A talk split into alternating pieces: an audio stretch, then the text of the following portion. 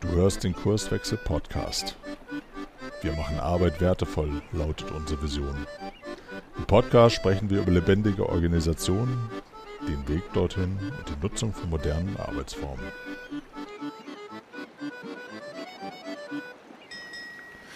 Moin und herzlich willkommen zu einer neuen Episode im Kurswechsel Podcast.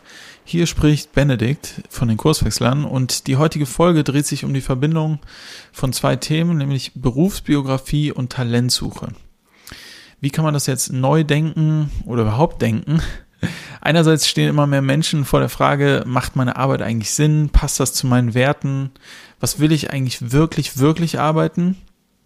Also was braucht die Welt und wo kann ich meine Fähigkeiten einbringen? Ähm, wo bekomme ich aber auch ein Gehalt, das zu meinen Vorstellungen passt? Und auf der anderen Seite stehen Unternehmen vor der Herausforderung, Menschen zu finden, die zu ihren Werten passen, zu ihren Rollen, Aufgaben, Verantwortlichkeiten, also auch der Unternehmenskultur. Ich habe dazu mit André Schindler und Jonas von der Garten gesprochen, die vor ein paar Jahren dazu eine Agentur gegründet haben nämlich um Menschen und Unternehmen zu verbinden.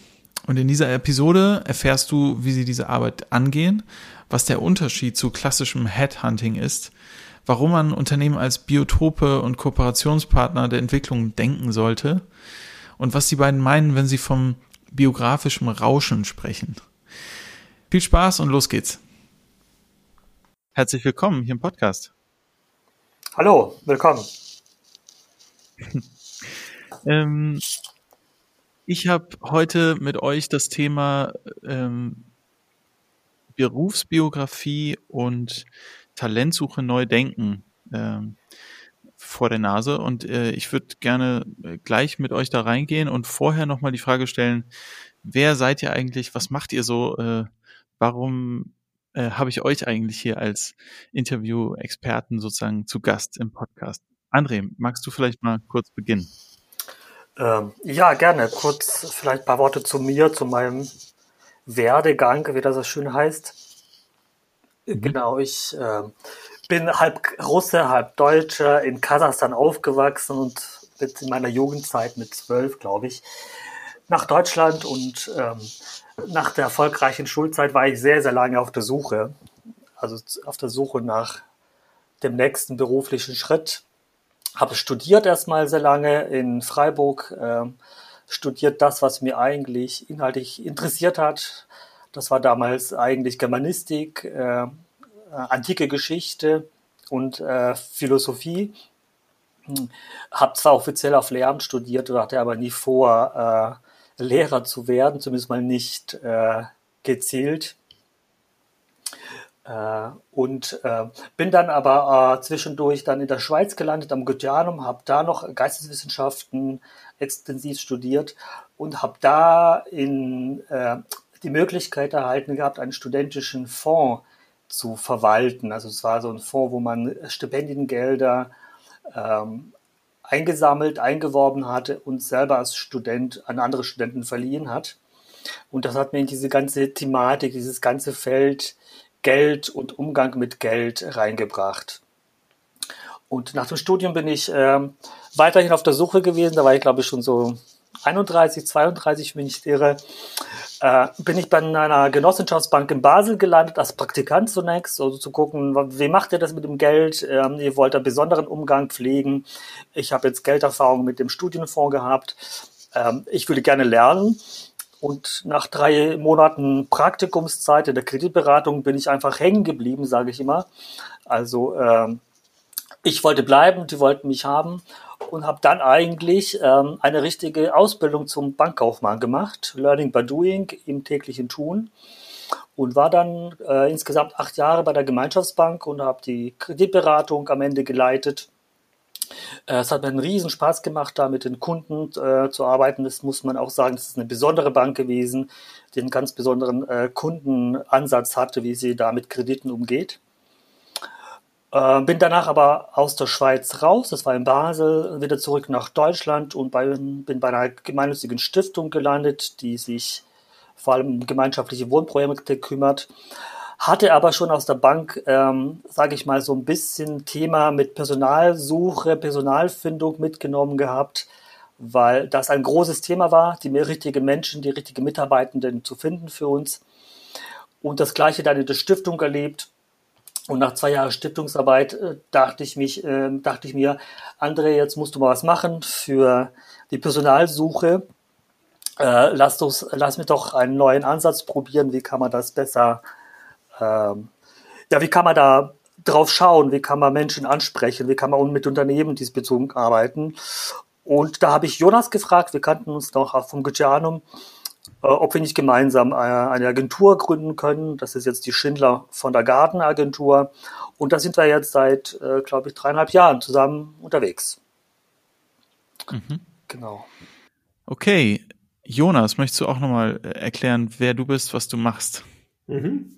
Sehr gerne. Hallo miteinander. Und ähm, bei mir ist äh, der biografische Berufsweg ein ganz anderer gewesen. Ich bin sozusagen der äh, typische Dropout, also äh, äh, an der Schule, Startschule sozusagen unzufrieden gewesen und äh, eigentlich lieber durch die Welt äh, gereist und gewandert und bin tatsächlich nach Gymnasium und guten Noten und so weiter irgendwann sehr frustriert äh, von der Schule weggegangen, habe nur meine zehnte Klasse gemacht.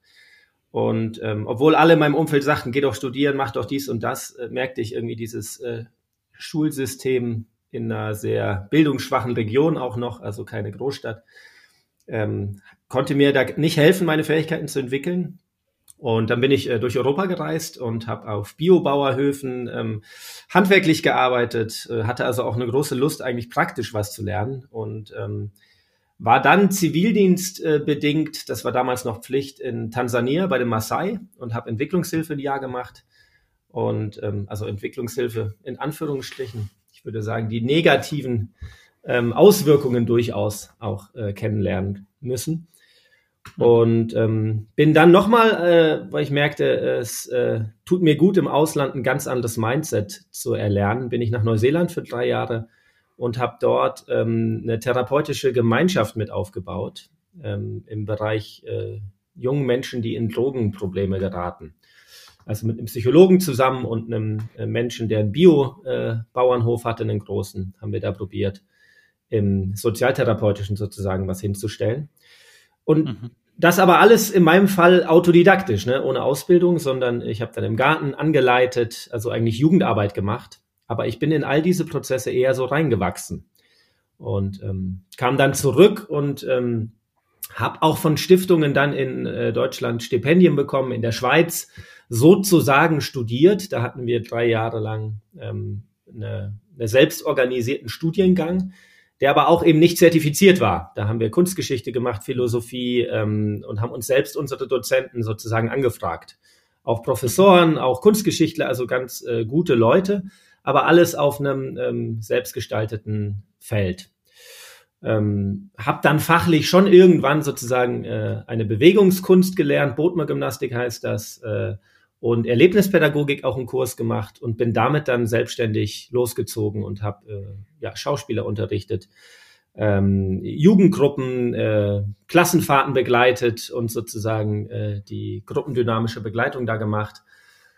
Und ähm, bin meinen Weg sozusagen sehr, sehr, äh, ja, puzzelartig, mosaikartig gegangen und einfach den Fähigkeiten gefolgt, die ich, äh, die ich in mir gespürt habe. Und ähm, bin dann Geschäftsführer geworden von einer Stiftung, die sich wieder in diesem Bereich äh, Jugendliche in Krise engagiert hat. Ähm, habe eine Interimsgeschäftsführung bei einem ähm, Spielzeug-Online-Versandhandel gemacht, äh, habe mit André dann eben die eigene Firma gegründet und bin jetzt noch gerade Vorstand von der Wohngenossenschaft von einem größeren Mehrgenerationenprojekt hier in, in der Mitte von Hessen. Genau, also habe durchaus irgendwie meine, ähm, genau, bei einer Zeitung noch gearbeitet ein paar Jahre, weil ich mit Schreiben ganz gut unterwegs bin. Genau, und bin so ein bisschen äh, Exemplar nicht so gut einzuordnen, aber bin eben meinem, meinem Berufsweg gefolgt, meiner Berufsbiografie. Und äh, was sehr wichtig war, waren einzelne Menschen. Ne? Also ich habe mich immer getraut, einzelne Menschen anzusprechen, die mich beeindrucken. Äh, wie bist du da hingekommen und kann ich vielleicht mitarbeiten? Guck mal, das ist, was ich kann.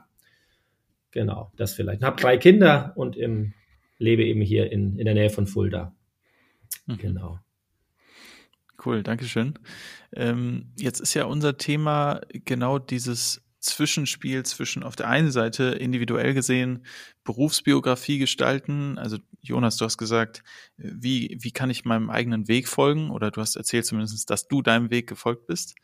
Ähm, und wie kommt man dahin, dass man wieder auf seinen eigenen Weg kommt, wenn man ihn scheinbar verloren hat oder das Gefühl hat, das passt gerade nicht äh, richtig zu dem, wohin ich mich eigentlich entwickeln will. Und auf der anderen Seite ist ja die Frage aus Unternehmenssicht, wie finden wir die richtigen Talente, die uns helfen, unsere Arbeit noch besser zu machen, äh, Fachkräfte, äh, wenn ich Talente sage, auch mit gewissen Fähigkeiten, vielleicht auch Führungspositionen zu besetzen, Verantwortung zu übernehmen, Aufgaben auszufüllen oder äh, zu übernehmen. Also ihr mit eurer Agentur beschäftigt euch ja spannenderweise mit beiden Seiten. Ne? Also nicht nur sozusagen klassisch Headhunter, wie kriegt ihr jetzt äh, die neuen Talente ins Unternehmen, sondern auch, ihr begleitet auch Menschen auf dem Weg, die diese Fragen zu bewegen oder die richtigen Fragen zu stellen, vielleicht auch die nächsten Schritte zu finden. So habe ich ja euch auch kennengelernt vor, ich vermute jetzt mal so vier Jahren oder so, wo ich selbst auf der Suche war nach einem neuen Wirkungsort äh, und ähm, genau, das war noch vor meinem Master in Schweden und ähm, hab, hab, hab mich mit euch ganz entspannt im Café getroffen, damals in Stuttgart und habe äh, einfach mit André ein bisschen geschnackt und, äh, und im Anschluss haben wir geguckt, okay, gibt es irgendwelche Unternehmen, die ihr kennt, die vielleicht so jemanden brauchen wie mich. Äh, tatsächlich hat es damals nicht geklappt. Wir hatten mit so verschiedenen Unternehmen mal so Kontakt oder sind ins Gespräch gekommen. Aber trotzdem fand ich es ganz ähm, bezeichnet, irgendwie die Art und Weise, wie ihr mit mir gesprochen habt, wie ihr mich äh, so, ja, aus der Ferne auch be begleitet habt auf meinem Weg. Aber vielleicht jetzt äh, lieber den Ball nochmal zurückgespielt zu euch. Was macht ihr anders als ein klassischer Headhunter oder ein klassischer Coach? Ähm, Versuche ich doch mal. Also vielleicht, also es gibt da Jonas und ich sind äh, teilweise sehr unterschiedlich und das ist natürlich auch für unsere Arbeit sehr, sehr fruchtbar. Deshalb gibt es vielleicht zwei verschiedene Ansätze oder zwei verschiedene äh, Meldungen zu dem. Also von meiner Seite ist es so, dass also wir versuchen oder ich versuche zumindest mal immer die beiden Seiten mit beiden Seiten meine ich einmal die, die einzelnen Menschen, die eine Aufgabe suchen, die sich weiterentwickeln wollen und auf der anderen Seite die Unternehmen. Erstmal ganz unbefangen und erstmal mit ganz offenen Augen und Ohren kennenzulernen. Also nicht, also der, die Problematik bei den Unternehmen ist es ja so, dass wir dann gerufen werden und es such, sie suchen neue Mitarbeiter, suchen neue Geschäftsführer, also Menschen, die auch nicht nur die Fähigkeiten mitbringen sollen, also handwerkliche Fähigkeiten, sondern auch im besten Fall sich bereit erklären oder die die Bereitschaft haben, sich auch zum Ideenträger des Unternehmens zu entwickeln. Also wo es wirklich mehr geht als um nur einen Bürojob. Äh, und, und wir sind durch diese, diese, dieses Rufen kommt zu uns, wir brauchen dringend jemand, ist erstmal die, die Herausforderung an, an uns zu sagen, ja, wir verstehen die Not, aber wir wollen uns genügend Zeit lassen, um euch als Unternehmen wirklich wahrzunehmen, kennenzulernen. Und das ist so, dass wir dann auch äh, konkret äh, die, die Gespräche am Telefon machen erstmal. Und dann wollen wir aber schon, dass ein, zwei Tage in die Unternehmen reingehen und möglichst in allen Bereichen mitzuarbeiten, in der Kaffeepause mit den Mitarbeitern zu sprechen, zu, äh, mitzubekommen, wo liegt das Unternehmen, äh, was ist da für eine Stimmung, wie riecht das da. Also wirklich eine komplette Wahrnehmung mit dem Ziel, wirklich am Ende rauszugehen und ein, ein Gefühl, ein Bild, ähm, eine Wahrnehmung des Unternehmens zu haben. Und das Gleiche natürlich dann auch bei den einzelnen Menschen, die neue Aufgaben suchen, auch sie biografisch kennenzulernen, also Gespräche zu führen, mitzukriegen, ja, dein Lebenslauf sieht so aus, du hast die und die Ausbildung gemacht, du hast diese Fähigkeiten, du hast diese Stärken, das sind diese klassischen Fragen. Aber uns interessieren vor allem, aber wie bist, du, wie bist du denn so zu Hause? Was, was bewegt dich? Was liest du? Was hörst du? Ich nenne das immer so ein bisschen biografisches Rauschen. So alles, was außerhalb des Lebenslaufs passiert, das finden wir sehr, sehr interessant. Und dann mit dieser Wahrnehmung von beiden Seiten und dann, ähm, dann hervorrufen, ein, also eine Art meditative Arbeit. Und dann passieren ganz, ganz tolle Sachen, dass man plötzlich im Zug sitzt und äh, die Fragen des Einzelnen oder die Fragen des Unternehmens bewegt und dann denkt man, wow, die passen doch zusammen. Die muss ich jetzt zusammenbringen. Das ist jetzt so ein bisschen äh, blumig beschrieben, aber das, das beschreibt vielleicht so eine Sphäre, in der wir arbeiten. Also es geht nicht um Lebensläufe studieren und Ausbildungen äh, zu den Anforderungen der Unternehmen abzugleichen. Auch, aber das ist nicht die Hauptaufgabe oder nicht die Art, wie wir arbeiten. Das heißt, andersrum gefragt, äh, es würde auch, wenn ihr dann so eine Wahrnehmung habt, nach zwei Tagen im Unternehmen arbeiten, ähm, könnte auch sein, dass ihr sagt, oh, ich habe hier das Gefühl, das passt nicht auch mit uns zusammen und dann würden wir äh, besser nicht zusammenarbeiten? Oder macht ihr euch dann eigentlich schon auf die Reise auch gemeinsam? Ich glaube, man, man nimmt manchmal vielleicht wahr, oh, in dem Unternehmen ist gerade äh, ziemlich viel im Umbruch. Das heißt, einen sehr ähm, konstanten, ordnungsliebenden Menschen würden wir da jetzt auf jeden Fall nicht hin vermitteln, der eine dünne Haut hat oder so. Ne? Ähm, es fließt ein. Ich würde sagen, bisher hatten wir noch kein Unternehmen, ähm, wo wir den Eindruck hatten, das ist so eine Katastrophe, äh, das ist ethisch und äh, vom Sinn, ja, vom sinnorientierten Anspruch, den wir haben, äh, nicht, passt sozusagen gar nicht. Das, das hatten wir noch nicht. Ich meine, wir machen ja vorher auch ein bisschen eine Auswahl, zu welchem Unternehmen fahren wir denn hin und machen die Mühe, uns das genauer anzugucken. Ne? Mhm. Kannst du dazu mal was sagen? was, wie trefft ihr so eine Auswahl oder was mhm. bedeutet sinnorientiert für dich? Ja. Oder dann kannst du ja gleich dazu sagen, also wenn ihr eure Arbeit gut erfüllt habt, was ist dann passiert? Also. Mhm. Genau, ich würde sagen, die, die, die Sinnorientierung ist natürlich in vielen Unternehmen, die sich irgendwie einen moralischen, ethischen Standard setzen, wird immer heiß diskutiert. Ähm, würde man auch eine Waffenfirma ähm, sozusagen neues Personal bringen, wenn die Waffenfirma sagt, wir wollen uns jetzt umbauen, wir wollen vielleicht äh, irgendwann äh, Abrüstungsexperte werden. Also dann würde ich ja auch mit Heckler und Koch arbeiten, ne? wenn die sagen, wir machen uns jetzt auf den Weg und wir sind die Profis in Waffen, wir wollen jetzt Abrüstungsprofis werden. Mhm. Warum denen dann nicht sinnorientierte, gut denkende Menschen vermitteln? Ne? Das, das ist jetzt mal so das Extrem. Ähm, aber wenn du eben merkst, dass ein, ähm, meinetwegen auch ein grüner Öko, äh, äh, keine Ahnung, Öko-Versandhandel oder so, immer mehr in eine reine marktgetriebene kapitalistische äh, äh, Kundenausquetschungs äh, ja, äh, Richtung fällt, dann würde man sich da, glaube ich, schon entfernen und sagen, hey, ähm, wir haben von zwei Menschen, die wir bei euch vermittelt haben, gehört, äh, dass, dass der Druck so groß ist im Unternehmen und dass eigentlich hier äh, Turbokapitalismus läuft mit grünem Anstrich.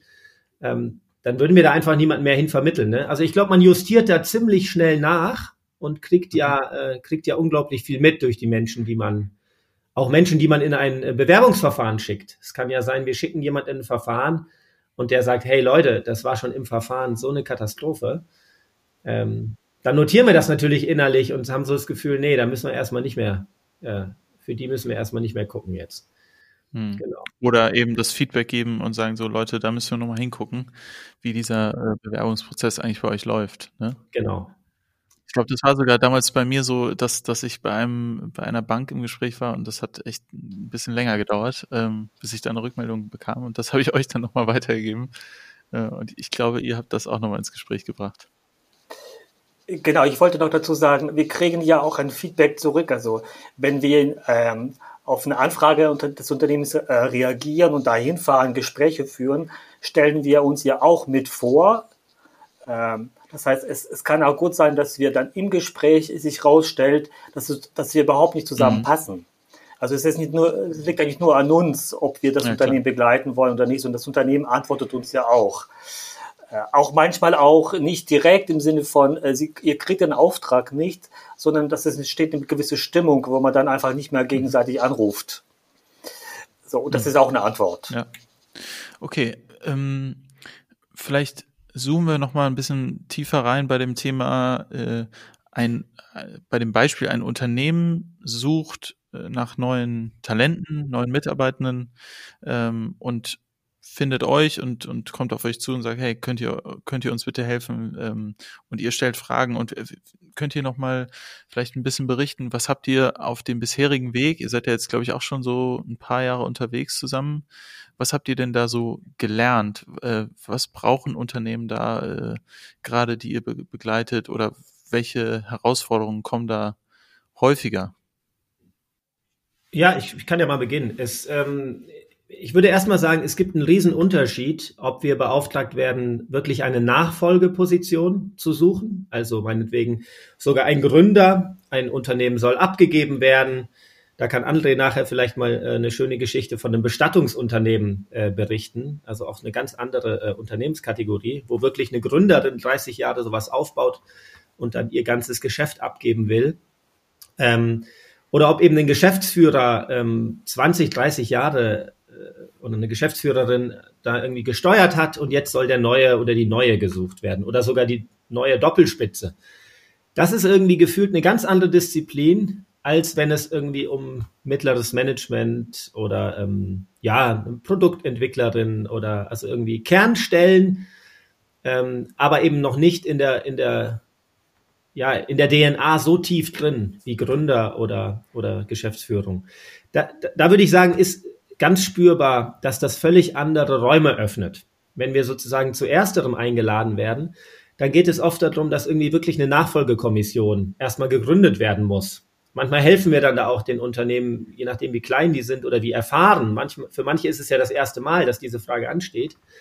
Und man muss sie eigentlich erstmal so ein bisschen helfen, passt mal auf. Äh, wollt ihr den Ex, den ehemaligen oder die ehemalige äh, äh, Geschäftsführerin mit im im Nachfolgekreis oder nicht. Und dann kann man ihm ein bisschen berichten. Das hat Vor- und Nachteile.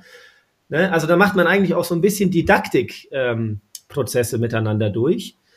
Und ähm, dann geht so eine Suche ja oft auch ein, zwei, drei Jahre vorher los. Also es ist ein viel längerer Prozess, der dann beginnt. Dann macht man Anzeigen, dann scheitert das oder das klappt.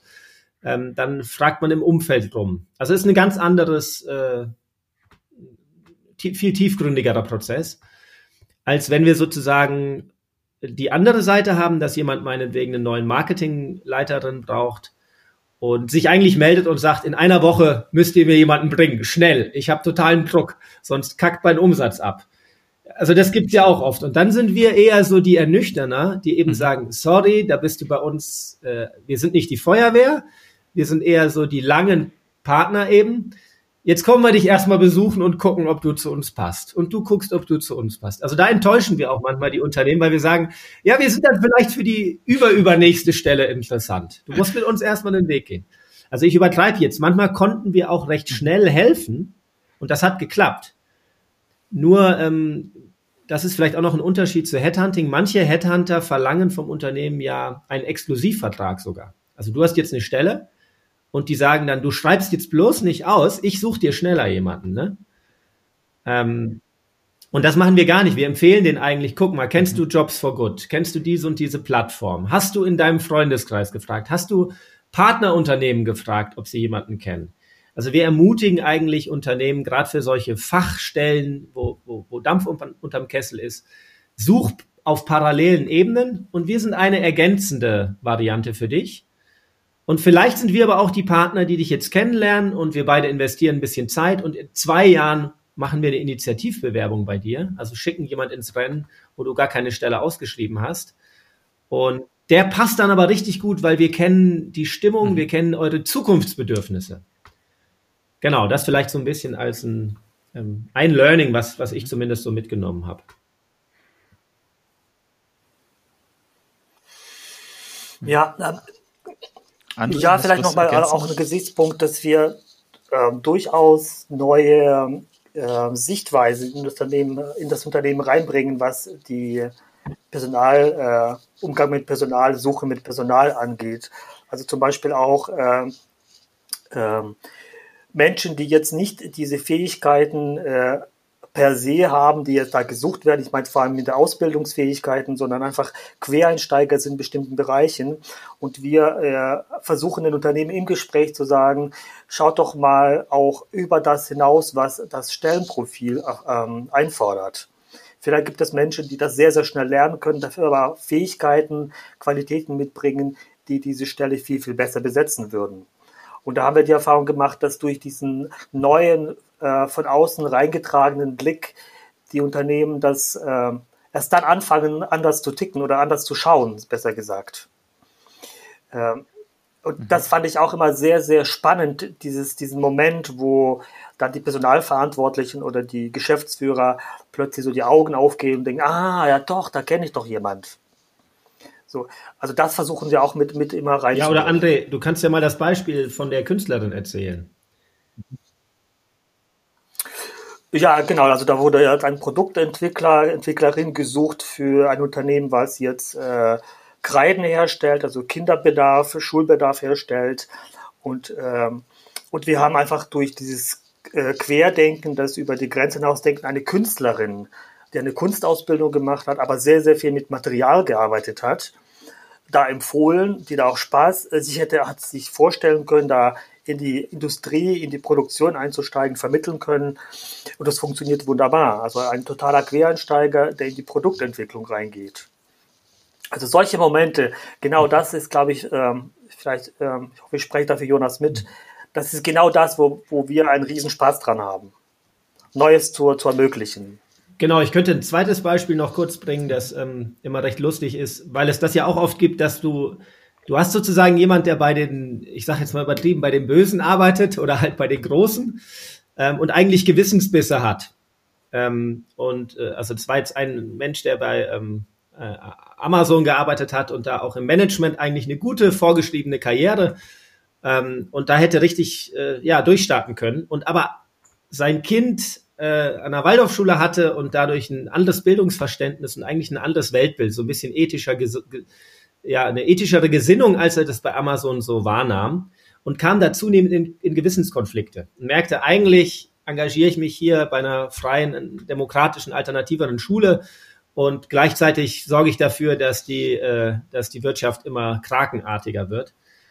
Und ähm, den haben wir dann sozusagen die ähm, Geschäftsführung von äh, Waldorf Shop äh, vermitteln können, also auch einen Nachfolgejob, wo er wirklich Eigentümer des Unternehmens werden konnte. Und äh, Waldorf Shop ist sozusagen ja Schulbedarf, ökologische Kinderspielzeug, aber im Onlinehandel. Das heißt, er hat seine ganze Skillset von Amazon jetzt mitbringen können. Er weiß, wie das Geschäft läuft ähm, und kann aber jetzt sozusagen mit ethischeren Produkten und auch mit ethischerem Umgang. Also er weiß jetzt auch, wo die Grenzen sind, wo er eben nicht hin will. Und äh, das war noch so ein schöner Wechsel. Das sind auch so tolle Momente, wenn du halt merkst, jemand äh, wechselt von, äh, von, von einem Krakenunternehmen zu einem kleineren, engagierten Purpose-Unternehmen, was sich selbst gehört. Genau. Mhm. Okay, dann haben wir ja jetzt so einmal die, die Seite gewechselt. Jetzt gucken wir von der persönlichen äh, Seite drauf. Also äh, erst hatten wir das Thema Aufgabe oder Unternehmen sucht Talent und jetzt haben wir mhm. eigentlich Talent sucht Aufgabe oder will seine Biografie gestalten. Ähm, Gibt es eigentlich auch Beispiele, wo, wo ihr gecoacht habt, Fragen mhm. gestellt habt und dann haben Leute sich selbstständig gemacht, anstatt jetzt den den neuen Wirkungsort bei einem schon etablierten Unternehmen zu finden? Ich glaube, also äh, gab es, also glaube ich nicht. Also ich, hat, ich kann mich nicht erinnern, dass wir so einen Fall hatten, aber es ist oft so, dass viele Menschen sich bei uns melden nach mit der Frage, wie soll ich beruflich mich weiterentwickeln und wir in dem ersten, zweiten Gespräch spätestens merken, ist es so ein Unternehmertyp, der eigentlich genau weiß, was er will, aber ein bisschen Austausch sucht oder ist es wirklich jemand, der innerhalb eines Organisation, eines Unternehmens eine Aufgabe sucht? Und da machen wir eine klare Unterscheidung. Menschen, die eher Unternehmertypen sind und selber in die Richtung gehen können, da bleiben wir sehr gerne in Kontakt, aber die sehen wir nicht als die Menschen, die wir vermitteln sollen, sondern die andere, äh, die anderen Typen, äh, wo wirklich in eine Organisation, in ein Unternehmen reingehen wollen und sich da engagieren wollen. Das wird ziemlich schnell deutlich und ziemlich schnell klar. Mhm. Und ihr habt dann auch vom Alter her schon alles dabei gehabt, also sozusagen von Studenten oder äh, gerade fertigen, äh, fertig Studierenden bis hin zu 50-Jährigen, mhm. die so vielleicht Anfang genau. der Midlife Crisis sind oder so. Magst du, André? Ja, also wirklich, wirklich quer durch. Also wirklich frische Studenten, also frische, sage ich mal kurz, äh, vom Masterabschluss, die sich bei uns melden, äh, ähm, über bis zu 30, 40-Jährigen, viele äh, Quereinsteiger, die was anderes suchen, viele ähm, Frauen zum Beispiel, die nach ihrer Kinderpause wieder einsteigen wollen, aber auch zum Beispiel einen 63, 64-Jährigen, der quasi noch äh, nicht aufhören will mit dem Arbeiten und wirklich neu starten will. Also ist wirklich alles dabei.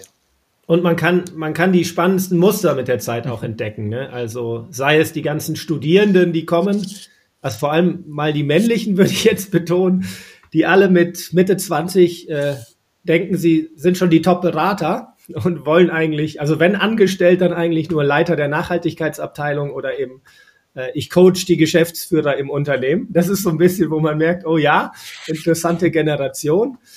Äh, also genau, wo man schon merkt, dass bestimmte Muster kommen. Und ähm, das Gleiche aber auch, dass es, wenn man mal so 50-Jährige oder so hat, die mit diesem Gewissenskonflikt, wie ich bei dem Amazon-Manager gerade beschrieben habe, die mit dem ringen, dass bei vielen der Schmerz dann doch noch nicht hoch genug ist. Also die sind irgendwo in der, in der, in der, ähm, keine Ahnung, in der Pharmaindustrie oder also sind unglücklich, beschreiben uns, dass sie sehr viel Geld verdienen, ähm, dass sie eigentlich einen Gewissenskonflikt haben.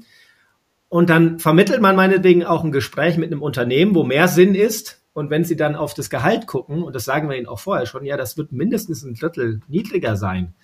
Ähm, dann doch nochmal den Schwanz einziehen und sagen, nee, dann springe ich doch nicht. So hoch ist mein Druck jetzt dann doch noch nicht. Also das erlebt man auch, ne? dass Menschen, ähm, wie stark ist der, der Durst nach neuem Sinn und mehr Sinn in der Arbeit und wie stark sind die Gewohnheiten im Einkommen, in, in, in der Sicherheitswelt, die man sich gebaut hat. Ja. Genau, du sprichst, hast jetzt gerade von Muster gesprochen, das stimme ich auch zu. Und gleichzeitig ist wirklich zu betonen, dass ähm, das ist jetzt die Erfahrung von mir zumindest mal, dass bei jeder Begegnung, bei jedem Menschen, dass es so individuell ist, dass man sich jeweils komplett neu einlassen muss, um diesen Menschen wahrzunehmen, zu verstehen. Und das ist eine, auf, der, einen Seite super interessant und sehr, sehr bereichernd für mich persönlich, da diese Biografien, diese Fragestellungen, Probleme zu hören. Und auf der anderen Seite natürlich sehr, sehr, sehr aufwendig. Ähm, äh, weil genau diese, diese individuelle Hinwendung unsererseits, äh, ja, das ist quasi unser Geschäftsmodell, wenn ich das so runterbrechen darf. Äh, und dieses, dieses, äh, diese Muster kann man einfach nicht fortsetzen. Man muss wirklich für jeden versuchen, eine eigene Lösung zu suchen. Und ihr kriegt ja von den Individuen kein Geld, sondern erst, wenn ihr es geschafft habt, jemanden zu vermitteln und ja, das, das Geschäftsmodell ist in Werden, ne, wie so oft. und man merkt, ähm, wir sind so gestartet, dass nur die Unternehmen bezahlen. Also bei einem erfolgreichen ähm, Vermittlung, ne, ein erstes äh, oder anderthalb Monatsgehälter zum Beispiel bei Vertragsunterzeichnung und nochmal anderthalb nach ähm, nach Probezeit beendet. Und dann merken wir aber manche Aufgabensuchende suchen richtig diese Art Coaching. Und dann kann man ihnen auch klar irgendwann sagen, du, das kostet jetzt auch was. Wir gehen jetzt tiefer sozusagen mit dir in den Prozess als nur die Aufnahme mhm. von dir in die Agentur. Das ist das eine. Und dann ist es so, dass wir jetzt Menschen in der Agentur haben, die sich dann meinetwegen melden und sagen, guck mal, ich habe einen eigenen Bewerbungsprozess dort und da gestartet. Ähm, kannst du den begleiten? Ähm, teilweise kennen wir manchmal auch die Unternehmen, das gab es jetzt auch schon, haben aber nicht den Auftrag von dem Unternehmen bekommen. Also die, ne, die Aktivität, äh, das Matching sozusagen kam äh, selbst von dem Aufgabensuchenden. Wir helfen aber beim Einfällen. Wir legen mal ein gutes Wort ein oder wir hören mal nach, wie läuft der Bewerbungsprozess. So. Und dann kann es jetzt auch das äh, vorkommen, dass hier ein Aufgabensuchender, der sozusagen durch unsere Hilfe einen Job bekommt, uns dann Anteil zahlt und sagt, hier, guck mal, ich gebe euch ein Jahr, ein Monatsgehalt, weil ihr habt mich unterstützt. Also da sind wir gerade in einer neuen, ähm, in einer neuen Geschäftsfeldecke, die entsteht. Mhm. Okay, ja. Ähm, als du, Jonas, als du das gerade erzählt hast von diesen jungen äh, Männern, die alle schon beraten wollen, habe ich mich äh, natürlich überhaupt nicht an, angesprochen gefühlt. Ähm, aber was ich spannend finde daran, ist natürlich, dass die jungen Leute auch schon mit einer Erwartungshaltung ganz anders daran gehen. Ne? Also keiner, äh, der, sage ich mal, Mitte 20 ist, ähm, geht in die Berufswelt und geht davon aus, dass er jetzt bei dem einen Job für 30 Jahre arbeitet. Ne? Also äh, da ist ja schon von vornherein die Haltung so, jo, ich starte jetzt hier und dann gucken wir mal, wo es weitergeht. Ähm, habt ihr das auch schon mal gehabt, dass sozusagen jemand im Unternehmen unglücklich ist äh, und dann vielleicht innerhalb des Unternehmens sich nochmal weiterentwickeln kann oder will oder muss? Ja, das ist tatsächlich so, dass ähm, also wenn sich jemand meldet und der ist in einem Unternehmen engagiert und wie du sagst, er ist aus verschiedenen Gründen da unglücklich, ist unser erster Empfehlung ist immer zu sagen, ihn zu motivieren, zu sagen, geh auf deine Vorgesetzten zu und sprich mit denen offen, ob du nicht innerhalb des Unternehmens eine andere Aufgabe finden kannst, ob du dich innerhalb des Unternehmens weiterentwickeln kannst. Und erst wenn das nicht möglich ist, äh, dann solltest du von woanders gucken. Da ist vielleicht, da liegt vielleicht auch ein, weil du vorhin die Frage hattest zu Unterschied zu normalem Headhunting. Ähm, wobei ich da auch betonen würde, also ich kenne diese Welt nicht ganz, ganz tief und ich glaube, da gibt's Riesenunterschiede und ganz tolle Leute auch. Ne? Also das ist, ist glaube ich, auch so ein plattes Bild, was man oft auf dieses Headhunting wirft. Ähm, und dennoch ist es vielleicht bei André und mir wichtig, wir haben uns entschieden, weil wir merkten, diese Arbeit ist ja auch eben eine verschriene und eine sehr sensible, also Menschenhandel oder was weiß ich, was man damit alles assoziieren kann, ähm, haben wir uns ja entschieden, dass wir das nicht 100 Prozent machen. Also wir haben beide noch Erwerbstätigkeiten und Projekte und äh, Jobs sozusagen nebenher, die uns auch unsere Existenzsicherung ermöglichen. Und dadurch können wir eben auch in einer bestimmten Entspanntheit einem äh, Mitarbeiter, der in seinem Unternehmen nicht happy ist, empfehlen, guck dich im Unternehmen an und guck mal, ob du nochmal wechseln kannst. Was uns ja gar nichts bringt, ne? Es bringt uns ja kein Geld und keinen Auftrag und gar nichts. Ähm, aber wir halten einen moralischen, ethischen Standard ein und mhm. merken, wir sind dem Aufgabensuchenden jetzt verpflichtet. Was soll der jetzt die Stadt wechseln und sein Unternehmen, wo es ihm eigentlich gefällt? Wir könnten den da ja auch rausreden und ihm irgendwas unter die Nase reiben. Ne? Und an der Stelle machen wir das nicht. Und ich glaube, das ist schon mhm. auch interessant, dass wir sozusagen ökonomisch geguckt haben, dass wir nicht voll unser Broterwerb davon abhängt. Weil du eine gewisse Freiheit in diesem Feld gefühlt brauchst. Ja. Mhm. Ja, das Gleiche kannst du ja auch auf die Unternehmen anwenden. Also, dass wir nicht irgendwelche Leute da vermitteln mhm. oder ihnen vorstellen, sondern nur von die Menschen, von denen wir überzeugt sind, dass die gut zum Unternehmen und zur Aufgabe passen. Mhm. Was ich jetzt aus der systemischen Organisationsentwicklung sehr spannend finde, ist ja, ihr, ihr vermittelt dann, sage ich mal, eine Mitarbeitende, die oder vielleicht eine neue Geschäftsführung, äh, eine Frau geht da in eine Position, ein äh, älterer Mensch äh, tritt ab und da gibt's noch einen Übergabeprozess und äh, ihr begleitet das, die, die, das erste halbe Jahr läuft gut. Ihr wollt ja, dass da jemand auch reinkommt, der dann Verantwortung übernehmen kann, initiativ mitarbeitet, eigene Ideen einbringt und so. Also äh, es gibt ja keine Unternehmen, das das nicht möchte, dass Leute da sich mit Herzblut und Ideen und ihren Talenten einbringen. Aber dann ist ja die Frage, ähm, wie viel ist davon der der Mensch jetzt äh, veran also wie viel Verantwortung trägt der der Mensch, dass das auch klappt und wie viel eigentlich die Strukturen, die Prozesse, die vor Ort schon vorhanden sind, die Unternehmenskultur, die die da schon etabliert ist. Ähm, das heißt, meine Frage ist, äh, sagen wir mal, es würde perfekt passen, diese, diese Person passt genau für diese Aufgabe, wie ihr bei der Künstlerin beschrieben habt aber die Bedingungen passen gar nicht, so dass die Frau oder der Mann sich da gut äh, etablieren oder entwickeln oder entfalten kann. Habt ihr das auch schon mal erlebt und wie geht ihr dann damit? Also das wäre quasi, ähm, ähm, ich würde das erstmal so interpretieren, dass, dass ich sagen würde, wenn das passiert, also wenn wir jemanden vermitteln mit, mit ähm, der Meinung, das passt sehr gut und sich das im halben, dreiviertel Jahr entwickelt, dass es eben doch nicht passt, dann würde ich sagen, dann haben wir unsere Arbeit nicht gut gemacht. Weil genau darum geht es ja auch in der Wahrnehmung des Unternehmens unsererseits genau das zu sehen, welche Strukturen zum Beispiel, wie du sagst, pflegt das Unternehmen. Äh, und dann diese, diese Wahrnehmung auch in der Suche mit zu berücksichtigen, also den Menschen dann so wahrzunehmen, zu sagen, du könntest da zwar die und die Qualitäten deiner Ausbildung oder deiner Persönlichkeit ausleben, das Unternehmen weiterentwickeln, aber das wirst du wahrscheinlich nicht können, weil die Strukturen so und so sind. Also das Versuchen, also das ist immer ein Versuch, das muss ich betonen. Äh, aber das sehen wir als unsere Aufgabe.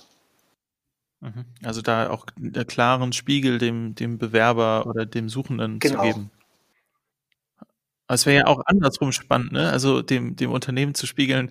Also wenn ihr diesen kreativen äh, Querdenker haben wollt, dann müsst ihr euch echt verändern, weil sonst werdet ihr solche. Genau, solche also das gab es auch durchaus, ne? Ähm, es gab am Anfang mal, am Anfang von unserer Gründung, das, den Prozess, dass ein Startup sich gemeldet hat. Und wir waren auch so ein bisschen mit der Frage, geht, funktionieren Startups eigentlich? Weil ähm, das gehört vielleicht noch zu unserer Firmengeschichte. So, wir haben eine bestimmte Liebe auch für die bestehenden Ökopioniere und nachhaltigen und äh, sinnorientierten Unternehmen äh, bei unserer Gründung so ein bisschen an den Tag gelegt und gesagt, ey, ganz viele gründen gerade neue Startups, aber was ist mit den ganzen tollen äh, bestehenden Unternehmen, ne? die seit 30, 40 Jahren da sind und die wir einfach so for granted nehmen, die aber bald äh, nicht mehr genug Personal haben, äh, die diesen Sinn noch tragen weil sie meinetwegen auch gewachsen sind und ganz viele Einstellungswellen hatten, wo dann äh, ja oft auch der, der Sinn ein bisschen dünner wird. Wenn du viele, viele äh, Produktmanager plötzlich Managerinnen einstellen musst, die einfach nur BWL haben. So, ne? Und dann haben wir ein Startup aber eben gehabt mhm. und ähm, die haben uns den Bewerbungsprozess sehr früh aus der Hand genommen. Also wir hatten einen Menschen, den wir auch gerade erst kennengelernt hatten und dann haben die gesagt, ah toll, der passt. Ich habe den CV gelesen, ich habe mit dem telefoniert. Wir machen mit dem so einen Testlauf. Also wir treffen den zweimal und geben dem Aufgaben. Und dann haben wir gesagt, ja cool, macht mal. Und dann haben die das gemacht mhm. und haben gesagt, super, wir unterschreiben, top, ihr habt, ihr habt guten Men Mensch uns besorgt. Nach acht Tagen kündigt er und sagt, ey, das ist ja dezentral und ich bin voll allein und also die haben dieses ganze Remote-Arbeiten miteinander eigentlich nicht durchgesprochen. Die haben sich bei Happenings getroffen mhm. und so einen Test gemacht und plötzlich sitzt er da mhm. allein und merkt, die Realität ist ja ich allein vom Rechner. Ähm, und dann, dann, dann war das sozusagen voller Fail und wir haben in dem Punkt dann auch gesagt, ey, das, jetzt muss auch kein Geld fließen. Das war unser Fehler, aber ich glaube auch eurer. Also da war dann schon auch Feedback. Äh, genau, aber da muss man so lernen, ein bisschen sich abzugrenzen. Ähm, Manchmal sind die Unternehmen auch begeisterter vielleicht und man selber muss mhm. nochmal zurückgehen, warte mal, passt das wirklich? Ja. Hm. Genau, aber der andere Aspekt, Benedikt, was du, glaube ich, auch ähm, angesprochen hast, es ist ja schon so, dass unser Anspruch ist, dass wir, äh, dass, also dass, dass die Beziehung zum Unternehmen eine langfristige ist. Das heißt, wenn wir jetzt jemanden vermittelt haben, das passt wunderbar, sagen wir dann immer, das ist der Beginn unserer Vermittlung, nicht das Ende oder unserer Beziehung. Das heißt, wir bleiben Unternehmen vor und wir mhm. sagen den Unternehmen auch immer, wir besuchen euch regelmäßig, wir telefonieren mit euch regelmäßig. Wir äh, empfehlen euch vielleicht Menschen, denen wir begegnet sind und glauben, die passen sehr gut zu euch, ohne dass ihr gerade eine freie Stelle habt. Lernt doch mal diese Person kennen, vielleicht ist es in einem halben Jahr mal dran. Also so eine Beziehung wollen wir. Das heißt aber, es bietet uns auch die Möglichkeit, nach einem gewissen Vertrauensaufbau auch kritische Sachen anzusprechen. Zu sagen, hey, liebes Unternehmen, wir finden für euch zum Beispiel niemanden aus den und den, den Gründen. Oder habt ihr das schon gesehen? Das ist eine tolle Entwicklung. Wollt ihr das nicht auch mal machen? Also diese, diese Beziehung ist sehr, sehr wichtig und äh, die wollen wir auch pflegen und auch diese Chance wahrnehmen, die Unternehmen auch quasi wie von außen dass wir da quasi eine Art äh, Außenorgan für die Unternehmen sein können. Mhm.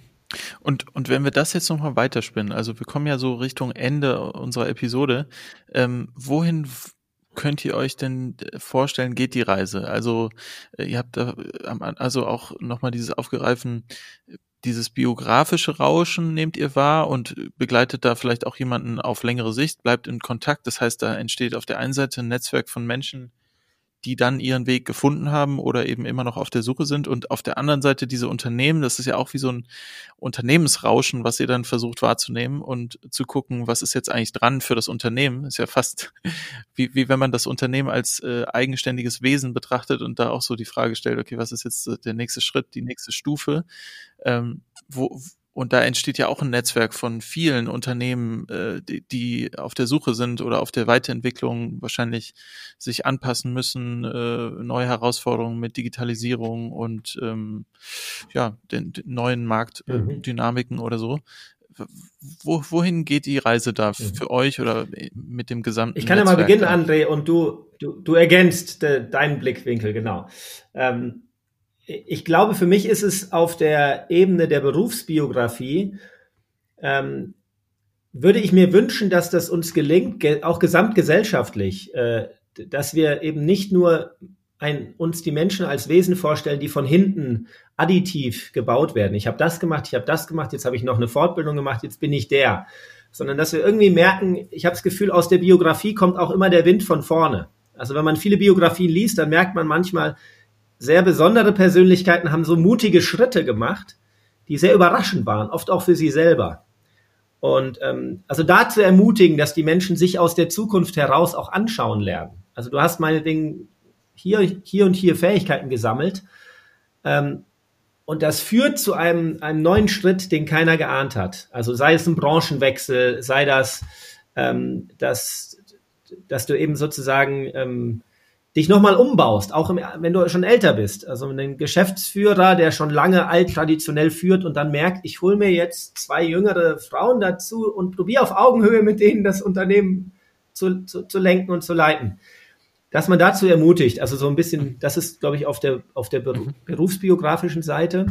Und von Unternehmensseite in dem gleichen Feld, dass sie eben auch nicht nur starren auf Daten, auf Abschlüsse, dass eben ein ähm, Schulabbrecher wie ich, kenne ich auch noch ein paar andere Menschen, äh, Künstlertypen, äh, kreativ äh, engagierte oder Aktivistinnen, dass, dass die auch eine Chance haben, zumindest mal zu zeigen, was sie können. Also dass man auch mehr in so einen, ähm, ähm ja, wie sagt man, bei einem Einstellungsverfahren eigentlich mehr wie an Kunstschulen auch arbeitet. Zeig, was du kannst. Wenn du es kannst, ich komm eine Woche dazu und mach mir die Buchhaltung. Wenn du die kannst, dann brauchst du keinen Bachelor in Buchhaltung. Also dann dann kannst du die, ne? Und das ist, finde ich, das ist in der Wirtschaft ja schon sehr verbreitet. Das ist ja das Schöne. Mhm. Also viel mehr als in der akademischen Welt, dass man Fähigkeiten basiert wieder anfängt, die Menschen anzugucken. Genau, da, da spüre ich so ein bisschen einen Drive und ähm, auf der sinnorientierten Unternehmensebene glaube ich, äh, ich hoffe, wir schaffen es, ein paar dieser sinnorientierten ähm, Pionierunternehmen und die Qualität, die in den Startups kommt, mit New Work, mit New Pay, mit äh, ja, Lalu und den ganzen Ansätzen, dass man da mehr einen, eine Vermischung hinbekommt, dass da voneinander gelernt werden kann, weil wir finden bei vielen tollen, sinnorientierten Unternehmen, die tolle Produkte haben, sehr verkrustete, hinterherhinkende Strukturen. Das ist schon der Fall. Ne? Das, also, da hat man oft auf einer Ebene ganz viel geleistet und auf einer anderen Ebene triffst du auf absoluten Kapitalismus, wo wahrscheinlich äh, schlimme Unternehmen wie Nestle oder sowas viel, viel flüssiger sind und Google viel, viel mehr Demokratie im Unternehmen teilweise hat als, als, als so Ökopioniere. Ne? Ja, also du meinst an die, so, so die DNA, die eben nicht äh, durchdrungen ist von diesem äh, ökologischen, nachhaltigen, ethischen, werteorientierten, sondern die ziemlich äh, zurückhinkt dass, dass, dass da mehr Durchmischung stattfindet. Ich glaube, das ist auch ein Auftrag, äh, den wir verfolgen. Und ich mache das mittlerweile mit Team-Meetings, also dass mich Unternehmen auch zu Team-Building-Seminaren dazu rufen, wo ich so ein bisschen dann Verknöcherungen auch wahrnehme und manchmal helfe aufzulockern. Oder in Konfliktsituationen, also wo ich, André geht stärker in das Coaching One-to-One -one und ich bin gerade so ein paar Mal angefragt worden, so ein Konflikt zwischen zwei Bereichen oder Geschäftsführer und äh, ja, äh, eine Einkäufer, Einkau, Einkäuferchefin. So, ne, dazu vermitteln, den neuen Wind und die alten Strukturen äh, zu verheiraten. Genau. Mhm. Genau. Spannend. André, dein, dein, deine Zugabe. Ja, ein, ein Aspekt vielleicht noch dazu, dieses assoziative Arbeiten. Also das ist für uns, äh, glaube ich, auch eine so Zukunftsperspektive, dass Unternehmen, obwohl sie vielleicht in der gleichen Branche sind und damit per se erstmal als Konkurrenz zu betrachten sind, trotzdem es hinkriegen, gemeinsam zu arbeiten. Also ein Beispiel ist immer, dass wir immer wieder reinbringen, äh, wenn wir jetzt zwei Finanzinstitute nehmen und der eine Mitarbeiter ist bei einem Institut nicht glücklich aus unterschiedlichen Gründen. Warum ist das nicht selbstverständlich, dass dieser zu einem anderen Institut wechseln kann, ohne dass da eine äh, Konkurrenzsituation entsteht. Dass man quasi sagt, ich bin der Personalchef von diesem Unternehmen, die geht es gerade nicht gut, wir müssen sich eine Lösung suchen. Guck mal, das ist unser Partnerunternehmen, äh, obwohl es wirtschaftlich konkurrierend ist, geh doch da dahin, ich empfehle dich dahin, ich schreibe dir eine Empfehlung dafür. Also auf so eine Ebene anfangen zu, zu denken, also dieses Biotop-Denken, sich gegenseitig zu bereichern, aber auch branchenfremd. Und da sehen wir uns immer noch als ein möglicher Hebel, da Vertrauen aufzubauen, weil man uns dann lang, langfristig gut kennengelernt hat, um solche Beziehungen, solche Momente schaffen zu können. So, das wäre so auch so ein Aspekt. Und grundsätzlich, also ich persönlich wäre, bin glücklich damit, um einfach Menschen begleiten zu können, Unternehmen begleiten zu können, um einfach nur zu sehen, wie deren Entwicklung stattfindet. Also eine reine Neugier. Also allein das befriedigt mich eigentlich vollkommen.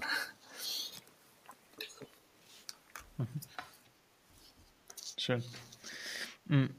Also an diesem Biotop kann ich auf jeden Fall sehr anknüpfen, weil äh, wenn ich so in meine letzten Stationen gucke, dann ist die spannende Frage ja eigentlich, in was für einem Netzwerk äh, organisiert sich so ein, so ein Unternehmen und wie, wie, wie, kann, wie ist es möglich, eigentlich zu kooperieren, gerade wie du auch gesagt hast, mit, mit Konkurrenzunternehmen.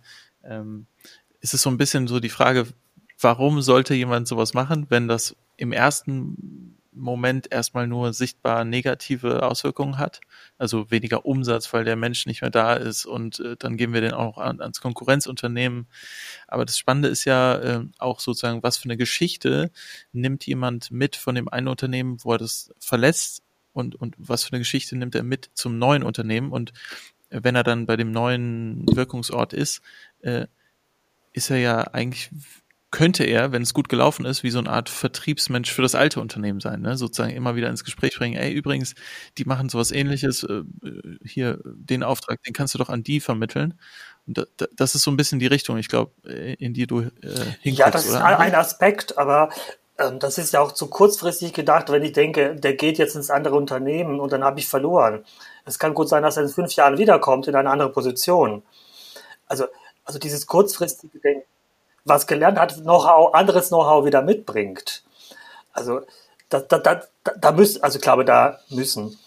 Ich würde mich freuen, wenn äh, die jeweiligen verantwortlichen Unternehmen anfangen, so langfristig zu denken, also im Sinne ja, der das, Menschen. Das Biotop ist ja auch noch recht klein. Also wie viele ethische Banken gibt's? Ne?